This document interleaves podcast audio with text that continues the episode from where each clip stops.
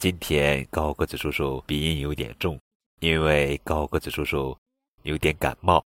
不过没关系的，故事呀，我们仍然要坚持去讲的。今天要讲的故事的名字叫做《钥匙失窃案》，这是新大头儿子和小头爸爸系列故事。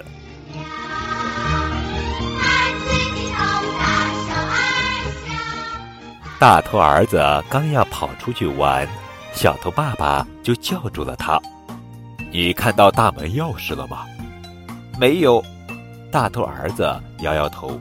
“我就放在沙发扶手上了，怎么找不到呢？”“难道……”小头爸爸脸色大变。“我们家进贼了！”“啊，有贼，好吓人呐！”小头爸爸握紧了拳头。我们要抓住这个贼，小头爸爸，我来帮你。好，我们用这个当诱饵。小头爸爸把车钥匙放在沙发扶手上，又从厨房提来一袋面粉，再用这个布置一个陷阱。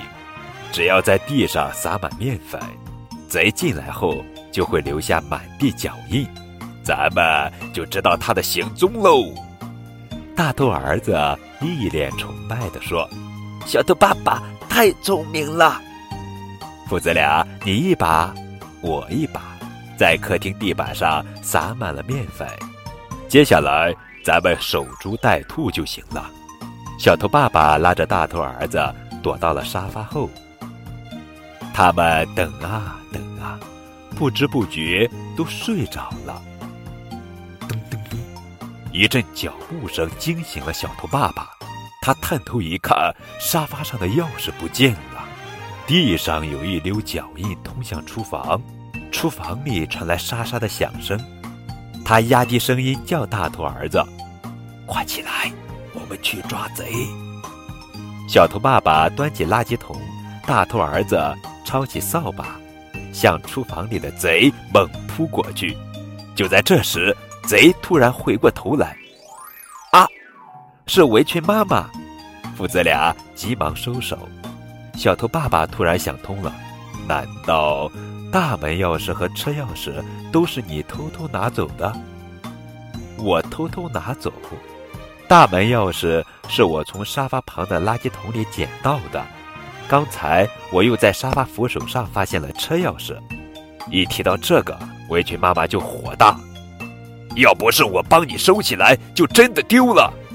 我，我下次再也不乱放钥匙了。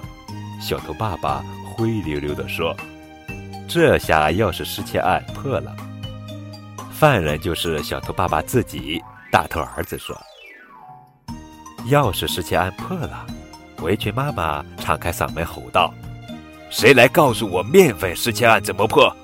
你们太浪费了！”啊！父子俩吓得夺门而出。